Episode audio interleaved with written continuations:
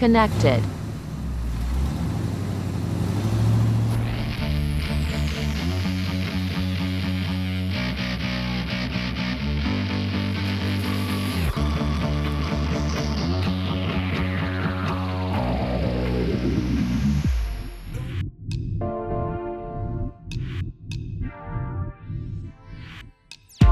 Buenas, bienvenidos y bienvenidas a un nuevo episodio de Fuera de Radar.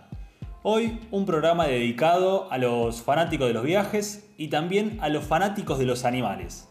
Antes que nada, presentar a este gran equipo como siempre, Lucio Delgado, Nico Bajini, Juan Ignacio El Pollo Grille y mi nombre Pablo Chiandoni. Y siempre recordarles también que este es un programa para escuchar de fondo, ¿no? Para escuchar como si fuera un programa de radio, pero cuando y donde quieran. Por ejemplo, cuando están manejando, cuando están preparando la comida. ¿Cuándo más, chicos? Ayúdenme. Yendo al laburo, caminando con los auriculares. Cuando están limpiando. En el Sí, colectivo, en los el es tren. un planazo. Tal cual. Así que como les dije, en el momento en el que quieran lo pueden escuchar. Bueno, como les contaba, hoy tenemos islas habitadas por animales. Vamos a hablar de islas de caballos, de conejos, de monos y de serpientes repartidas por el mundo. Empecemos. Vamos a hablar de la isla de los caballos. Esta isla, chicos, les cuento, está ubicada al este de Estados Unidos, a unos 300 kilómetros al sur de Nueva York, más o menos para que se ubiquen. Se llama la isla Hazateg. Son unos 63 kilómetros cuadrados de, de arenas finas, por así decirlo. Son playas lindas. Y también está formada por pantanos, bahías y caletas. Para los que no saben qué son caletas, son entradas del mar a la tierra, pero más pequeñas que las bahías. Bueno, ahí viven dos manadas de caballos, que están formadas por unos más o menos 300 ejemplares de caballos salvajes. Y un dato importante es que no tiene población residente, o sea, no vive ningún humano ahí. Pero sí se puede pasar el día como si fuese una excursión. Ya les voy a contar un poco más adelante. Esta isla se encuentra entre los estados de Virginia y Maryland frente a la costa atlántica, o sea, frente al océano Atlántico. Y está separada por una valla metálica fronteriza en- entre estos dos estados. Bueno, en estos lugares, si se visita esta zona, se puede ver a los caballos relajados, tirados en la arena, bueno, caminando por la playa. Para que se den, se den una idea, son más o menos del tamaño de un pony, pero bueno, un poquito más grande que un pony. Y lo que tienen estos caballos es que en esta isla soportan altas temperaturas, mosquitos y fuertes tormentas. Así que ahí hay una, una explicación de por qué también no vive nadie, digamos, porque es un, un clima bastante heavy. ¿Se pueden visitar aunque sean caballos salvajes? Sí, se puede visitar la isla, ahora le voy a contar un poco más adelante, pero siempre teniendo una distancia prudente, ¿no? Porque como no son domésticos, no se sabe cómo pueden reaccionar, te pueden morder, patear, lo que sea, ¿no? Bueno, a tener en cuenta dos grandes características es que el viento les permite soportar las altas temperaturas, el viento hace que bueno, se refresquen un poco, además del agua también, y se alimentan de las hierbas de la isla y del llamado pasto de playa. ¿Qué es el pasto de playa? Son restos de algas y también otros vegetales eh, justamente comestibles que expulsa el mar y bueno, quedan ahí en la arena y bueno, los caballos los comen. Estos caballos suelen dividirse en pequeños grupos, que siempre hay más o menos 10 yeguas, un macho y varios potrillos repartidos, digamos, de diferentes edades alrededor de ellos. Otra de las preguntas es cómo llegaron ahí, porque es en, medio de una isla, en medio del agua, o sea, muy raro. La historia con más sustento dice que son descendientes de otros caballos que fueron llegando a la isla por gente que los llevó, que no quería llevarlos a las grandes ciudades porque, bueno, décadas pasadas eh, por estos caballos tenían que pagar importantes impuestos. Entonces lo dejaron ahí para no pagar ningún impuesto. Medio como hoy lo que se habla de las offshore y todos los paraísos fiscales. Bueno, esto con los caballos, pero varias décadas atrás. Y otra historia, menos, menos conocida, eh, pero también puede ser una, una historia que sea verídica, habla un poco de piratas y diversos naufragios en la zona e hizo que, que con, a lo largo de los años los caballos fue- fuesen quedándose ahí y bueno, hoy en día es su, su hábitat natural. Ahora sí, eh, lo que me preguntabas Nico, el dato turístico es que la gente puede conocer la isla y puede pasar un día, incluso puede acampar. Hay una zona delimitada, justamente separada de los caballos para no correr peligro, que la gente se puede quedar. Se puede visitar eh, en kayak, se puede llegar también en crucero. Eh, y también, se- según lo que, lo que estuve leyendo, se puede andar en bici, se puede hacer surf y se puede, se puede estar ahí en la playa, pero como te decía, y les decía, siempre lejos de los caballos, porque no se sabe cómo pueden reaccionar, ¿no? Está lindo, ¿eh? Está lindo. Es una buena propuesta. Siempre manteniendo la distancia, ¿no? Los caballitos, todo muy lindo. Me pregunto si se puede montar a caballo también. Capaz debe haber un... Y para alguna arriesgada, pero... Tiene, ahí tiene que ir, viste, el rodeo, esos concursos de rodeo que, eh, que tienen que domar a los caballos. a ver si- Lo domina, claro.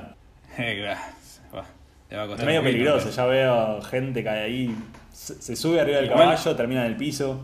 No, aparte debe haber alguna ley que de protección, eh, o sea, tipo reserva, protección, eh, algo de ambiental o algo así, para, para evitar que alguien lucre con los caballos también, ¿no? Porque si no, Claro, claro, sí, sí, por eso es tienen... una fuente de oro eso. Los cuidan, pero bueno, también explotan un poco el turismo, ¿no? Porque llama la atención que sea una isla que, en, el que, en la que solo vivan caballos. Así que bueno, Y se puede, igual, ¿sabés si hay, eh, o sea, tipo para quedarse a dormir eh, hoteles en, el- en la parte que está... eh, no, no, no, los es lo único que Es solo ofrecen, para pasar el día. lo único que ofrecen, claro, o camping. Llevas tu carpa, Claro. pero no hay, Ah, no, hay, no hay ningún edificio. Es, es una isla, como le decía, de 63 kilómetros cuadrados y, y es, es pura vegetación y los caballitos, nada más. Así Bueno, que eso. El día que aprendan, imagínate, a, a nadar, este, estamos al horno, ¿eh? Un ejército de caballos tenemos. Y el día que, se- que aprendan a nadar, llegan a llegan a, a los otros estados Estados Unidos. No sabés dónde lo puedes encontrar. Por el momento viven Es ahí. la gran Game of Thrones. Claro. Así que bueno, si, ya, si le gustan los caballos, le gusta la naturaleza, es una gran propuesta. En algún momento, si andan por Maryland o Virginia, si tienen la, la suerte y la fortuna de andar por Estados Unidos. Bueno, seguimos. Ahora vamos a hablar de la isla de los conejos. Acá nos va a contar un poco Lucio. Es esta isla que, que suena como, como tierna, ¿no? La imagen del conejo es como una imagen tierna. Pero mejor que nos cuente él, cómo son las características del lugar, qué onda estos animales. Contanos, Lucio. ¿Cómo estás, Pablo? ¿Cómo están, chicos? Sí, hoy les vengo a hablar de la isla de los conejos. Esta isla se ubica en el suroeste de Japón, en la prefectura de Hiroshima, la cual a su vez se ubica a 750 kilómetros de Tokio, la capital del país nipón. Sí. Esta isla, cuyo nombre oficial es Okunoshima, es conocida también como la isla Usagishima o Isla Conejo, que significa eso en japonés, cuyo nombre se debe a que está habitada por cientos de conejos. Ahora, ¿cómo se llegó a esta situación? En un principio, esta isla, hasta el 1904, solamente estaba habitada por tres familias pesqueras. Se trata de un lugar que está más alejado del resto de la isla con más ciudades o población en general. Pero al llegar la Segunda Guerra Mundial, esa isla se convirtió en un lugar estratégico para la fabricación de armamento, por lo cual en ese lugar se instaló una fábrica de armas químicas. Entre lo que se fabricó es gas mostaza y otros tóxicos justamente para uso militar. Y ahí es donde tienen la aparición estos conejos, que fueron utilizados justamente en estas pruebas para verificar la eficacia de estos gases tóxicos. Che, son peligrosos los conejos también. No, ahora actualmente no, por algo se los puede visitar y hasta acariciar. Me parece que más peligrosos son los humanos, ¿no? Que los usan para, Claro, para probar los productos y para probar en ese caso la- las cosas que producían para la guerra. claro, así como actualmente muchas empresas de cosméticos siguen probando sus productos en la piel de estos animales. Antes justamente los usaban para probar la eficacia del gas. Pobres conejos. Siempre probándolo para, para todo. Así es. Pero bueno, ahora retomando la información sobre este lugar, esa isla se trataba de un lugar estratégico que fue amurallada justamente para evitar cualquier problema que pueda suceder ahí, ya que era una isla que estaba alejada, como repetí antes, del resto de la población en general. Claro, si se producía, si se producía algo o había un Sí. derrame o algo, un escape de gas, no pasaba nada porque estaba alejado de la gente, alejado de la población. Claro, justamente ese fue el objetivo general. Durante la guerra, se estima que se llegó a fabricar en esa isla más de 6 kilotones de gas mostaza y otras armas tóxicas, para que se den cuenta un poco de la producción en masa que se realizaba en ese lugar. Ahora, al finalizar la guerra, la isla fue completamente deshabitada y los conejos que eran sometidos a pruebas fueron totalmente liberados, por lo cual, eh, con el paso de los años, esa isla quedó completamente habitada por cientos de conejos, lo que la llevó a tener ese nombre actual, Isla Conejo, o Usagishima en japonés. Sobrevivieron entonces, más allá de todas las pruebas que les hicieron. Claro, porque capaz eh, hubieron muchos animales que no llegaron a sufrir las consecuencias de estas pruebas de las armas sobre ellos. La fábrica de armas tóxicas sigue estando en la isla, pero está en una parte alejada y con el acceso prohibido para la población en general que visite la isla. Para la gente que la quiere ir a visitar, actualmente la isla cuenta con un hotel, un campo de golf y un museo del gas venenoso, para que la gente tome conciencia sobre la importancia de la paz en estos tiempos, ya que Japón no solo fue víctima de la guerra, sino también fue victimario justamente con la fabricación de estas armas químicas. Tal cual. ¿Y hoy se los puede encontrar a los conejos en el medio del campo de golf, por ejemplo? Claro, en toda la isla están esparcidos los conejos y recorren libremente los lugares. Desde que uno llega a la isla, que se llega en ferry, eh, se puede ver ya el cartel que dice que hay aproximadamente mil conejos. Uno puede ver los cientos de conejos recorrer la isla y también pueden estar cerca de ellos, acariciarlo, jugar, darle de comer y sacarse fotos. En el mismo puerto en el que se llega se puede comprar alimento especial y armado para los conejos o si no, se debe comprar en supermercados anteriormente verduras que luego tenés que ingresar a la isla para darle de comer a los conejos. Ahora, 10.000 conejos, claro, se comprueba la, la, digamos, la... Mil. Ah, mil. Mil Ah, perdón, conejos. no, escucho, ya, parecía una locura. Sí, Igualmente se comprueba esto que decía, ¿no? Se reproducen como conejos, evidentemente tienen una facilidad para reproducirse. Imagina, o sea, aparte desde la guerra, eh, o sea, pasar, o ya desde 1945, digamos, están libres, o sea que ya hace como unos 60 años, eh, 60 y pico de años que están, eh, que, que hacen lo que quieren, digamos. Eh, así que me imagino que deben estar felices, ¿no? Los conejos ahí, nadie los jode.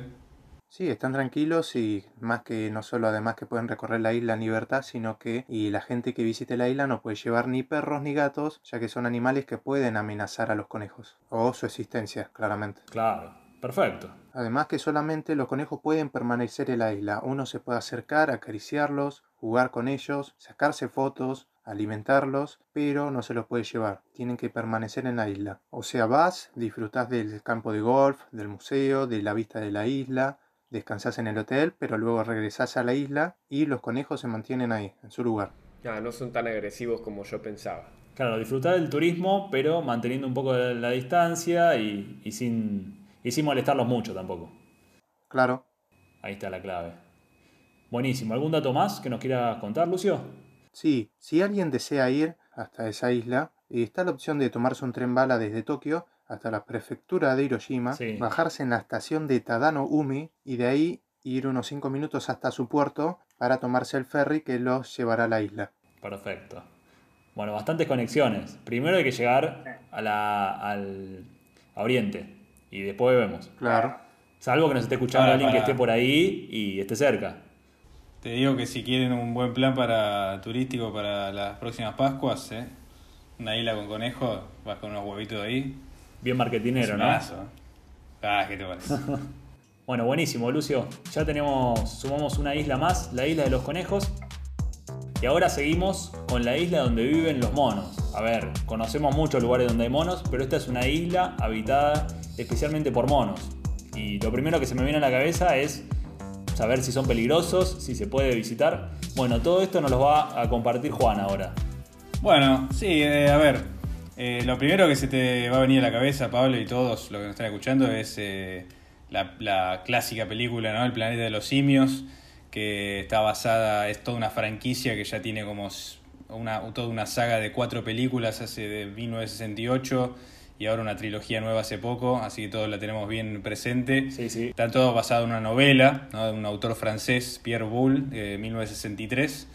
¿Y por qué les digo este dato? Porque, eh, eh, digamos, esta, esta idea, esta franquicia que, se creó en 1963, podría estar basada, eh, yo por lo menos es mi hipótesis, en algo, en un proyecto de investigación que fue de 1938, cuando un investigador justamente llevó un barco desde la India 409 monos a una isla en Puerto Rico y creó una colonia de macacos, se llaman macacos resus, es el nombre técnico.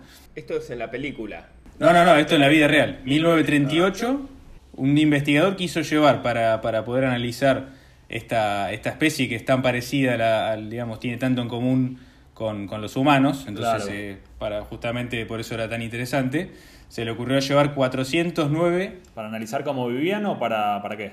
para analizar eh, comportamiento, para analizar eh, eh, la parte genética, Eh, o sea, todo lo que pueda, pueda llegar a tener conexión también con, eh, con cosas que conocemos nosotros, digamos, con enfermedades y demás, pero, o sea, que se puedan establecer patrones o paralismos con, con los humanos, se, lleva, se lleva investigando desde, desde ese año, 1938 con estos macacos, ¿no?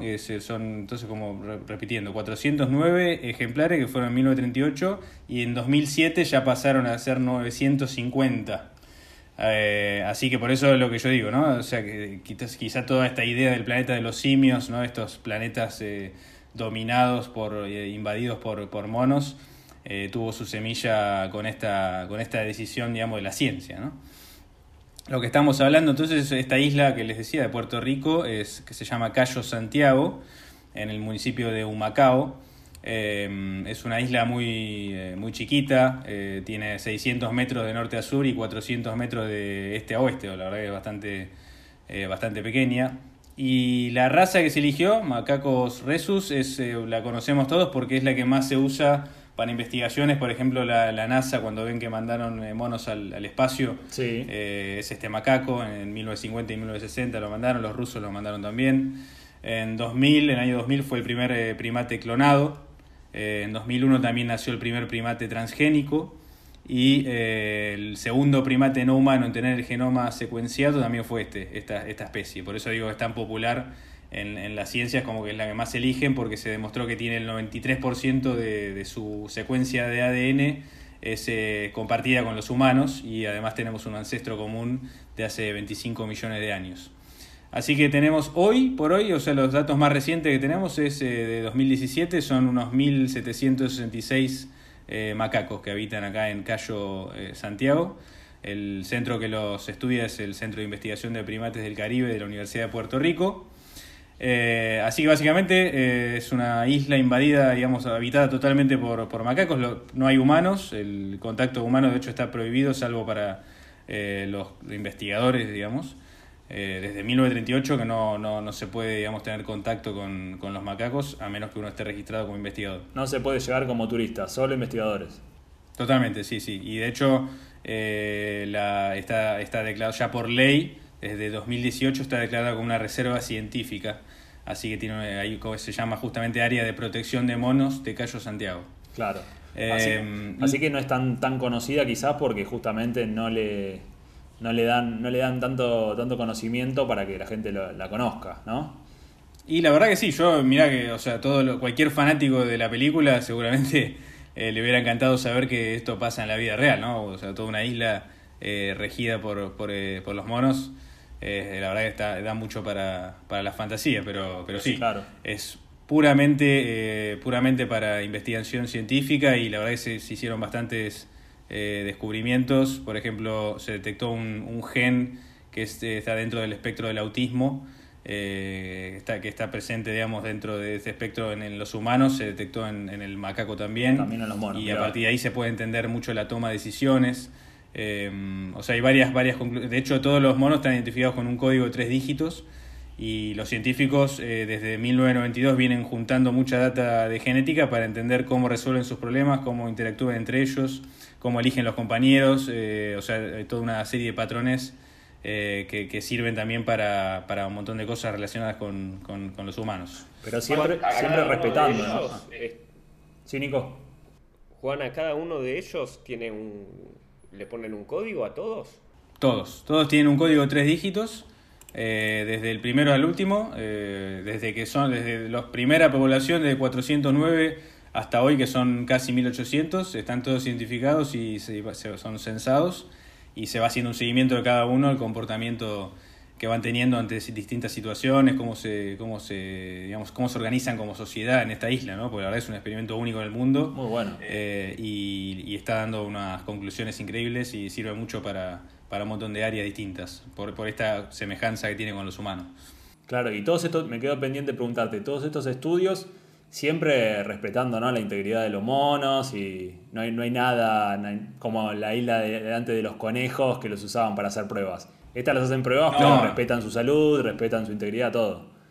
Sí, totalmente. No, no, es que está todo muy muy reglamentado para que para que se haga digamos solamente no hay nada digamos de, vinculado con ni con lo comercial ni con lo bélico, es, es puramente son científicos que, que, se- que hacen solamente investigación no invasiva, todos con métodos no invasivos para eh, que tengan fines eh, exclusivamente médicos. Y lo último, lo último que les quería comentar es algo, un dato bastante particular que fue en, en septiembre de 2017, cuando el huracán María arrasó con Puerto Rico, hubo 3.000 muertos. Sí. No hubo ningún eh, macaco muerto por el huracán, o sea, se, se vos. organizaron muy bien para cubrirse de los vientos, eh, eh, así que ninguno, no, no hubo ninguna víctima de esta población de monos. Y de hecho, eh, y cierro con este dato, eh, los medios hicieron eco de una- un cambio de comportamiento de los monos que empezaron a, digamos, a relacionarse con desconocidos, o sea, pasaron de- salieron de su círculo eh, de amigos para empezar a conocer a más a, a extraños, digamos, para poder eh, compartir, como, como no había vegetación y necesitan sombra, por ejemplo, se, se fueron relacionando con, con, con gente, digamos, con monos fuera de su círculo este, más íntimo para poder sobrevivir. O sea, fue un cambio de comportamiento increíble, eh, por eso estas cosas son las que lo hacen tan llamativo a este experimento. Muy Totalmente. inteligentes. Sí, la verdad, tal cual. Son muy inteligentes los monos. Eso no hay dudas. Es tremendo, sí, sí, sí. Tenemos que aprender mucho, me parece, de ellos. Tal cual. Bueno, para cerrar, vamos con una isla que, de la que posiblemente sea la de los animales más peligrosos que presentemos hoy. Acá sí me, arriesgo a decirlo, una isla peligrosa, que es la isla de las serpientes. ¿Dónde queda, Nico, esto? Tal cual, Pablo, queda en Brasil, más precisamente a 33 kilómetros de la costa de San Pablo. Y antes de empezar a comentarles sobre las leyendas, sobre la capacidad asesina de estas 4.000 serpientes, les quería preguntar sobre las cantidades que venimos mencionando. ¿De monos cuántos tenemos? Eran, bueno, a 2017 eran mil, casi 1800. ¿Mil de conejos? Aproximadamente mil, pero no calculan un número exacto. ¿Y Pablo? Y caballos son muchos menos, son aproximadamente 300. Bueno, esta isla es sumamente peligrosa también. A ver. Tiene prohibido el acceso, son 4.000 serpientes Fa. y más o menos hay una por cada metro cuadrado en la isla, nada. Así que si se imaginan, viste, esa, ese sector donde se juntan muchas serpientes y están todas mezcladas, bueno, es espantoso lo que sería eh, ingresar como un turista a esta isla. Tiene en todos sus bordes carteles que está prohibido desembarcar. Claro. También está, es un área conservada de, de Brasil por un decreto federal número 91-887-85, si a alguno se le antoja googlearlo. Ok, buen dato. Y bueno, como les digo, hay leyendas alrededor de, de la cantidad de serpientes que hay, una familia entera que murió tras desembarcar la isla y de que también fueron piratas los que llenaron de serpientes para proteger un tesoro que ocultaban ahí. Ah, mirá. Inchequeable eso, porque creo que nadie se va a animar, ¿no? Porque creo que a, a cada paso. leyendas. A cada paso te cruzas una serpiente. Si a cada, kilómetro, a cada metro cuadrado hay una, Hay que ir con el traje ese de antibomba, ¿viste? Más o menos. claro. Sí, tampoco, tampoco es tan, tan agradable la isla, no tiene playas con arena blanca ni, ni agua transparente, así que no se imaginen estar tomando sol en una reposera con un trago y, y con serpientes alrededor. Bueno, a mí me hace acordar a la película esa, ¿viste? De, de los, sí, sí, yo perdón que relacione todo con película, ¿no? Pero cual? la película de los serpientes a bordo, ¿viste? La del avión. Ah, sí, tremenda esa. La verdad, imagínense, o sea, porque estamos hablando de una isla, un avión, ¿viste? No te puedes escapar, que yo, serpiente. Para mí, pánico total. eh, Pánico total. esa sí. mezcla entre avión y serpientes. Encierro. sí, sí, sí. A mí me viene a la. A la También. me imagino algo así. Uh, bueno. Bueno, hablando de, de la isla, se llama Queimada Grande y más precisamente de las serpientes, eh, se llaman Botrops insularis, es un nombre un poco difícil, es como Botox, pero sin la P y la R. El nombre Es científico. una serpiente de color marrón amarillento que puede medir hasta 70 centímetros y se calcula que, que también se puede llegar a descubrir eh, alguna medicina. Se, se calcula que se puede llegar a recurrir a algún medicamento en un futuro. Con el veneno de las serpientes, digamos. Exactamente. Es más, tiene el veneno, es sumamente venenoso, te, te- te morís agonizando, lleva tiempo. La es- peor muerte. es La peor muerte. Sí, la, la peor muerte que te puedas imaginar. Bueno, buenísimo, Nico. ¿Algún dato más para, para sumar en la isla de estas serpientes? Sí, también se ha avistado delincuentes que, que se arriesgan y se aventuran a ingresar para Están completamente locos. alguna. ¿Cómo? Están completamente locos. ¿Qué quieren Están robar? completamente locos. Lo hacen con un fin económico porque cada ejemplar de esta especie Ah. vale 30 mil dólares. No, hay todo un mercado tremendo ilegal con la serpiente. Imagínate, ya la piel sola vale un montón. Claro, el mercado ilegal. El tema es cómo, la, cómo las atrapan, ¿no? Para, para no morirse ellos. Pero bueno, jugados. Bueno, buenísimo, Nico. Gracias por, por traernos esta isla a, a este episodio. Vamos cerrando. Y antes de justamente de, terminar, nos gustaría que nos comenten en las redes sociales, o bueno, por donde ustedes quieran, si conocen otras islas habitadas por especies particulares de animales. Y bueno, que nos, que nos cuenten un poco un detalle de algo si saben o si viajaron a alguna de esas, a una de esas islas.